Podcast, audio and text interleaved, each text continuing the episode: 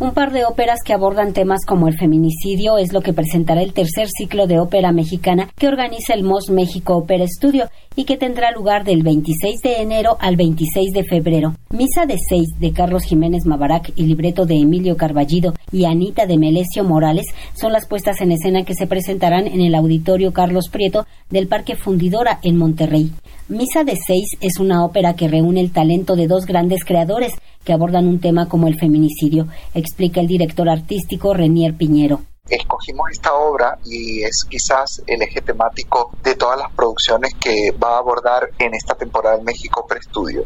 Tiene como eje temático el feminicidio, ¿no? En este caso nosotros pues desarrollamos nuestras actividades diarias en Monterrey, en Nuevo León, y pues en ese sentido el último año hemos tenido tristes casos sonados sobre violencia de género y feminicidio y nos parecía acertado hablar de ello desde la ópera, ¿no? Este, que la ópera escénica también reflejara este flagelo en sus títulos y en sus puestas en escena.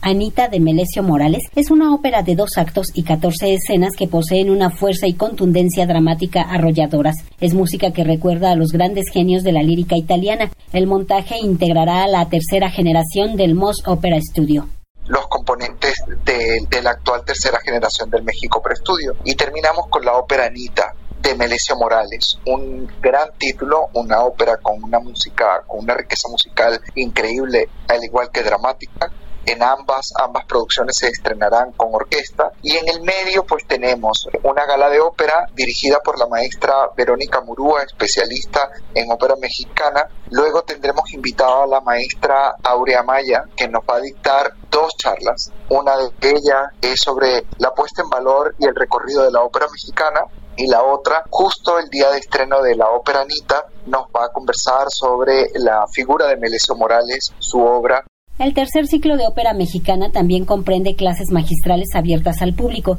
jornadas de estudio, conciertos de gala y performance. Iniciará y terminará con el montaje de una ópera.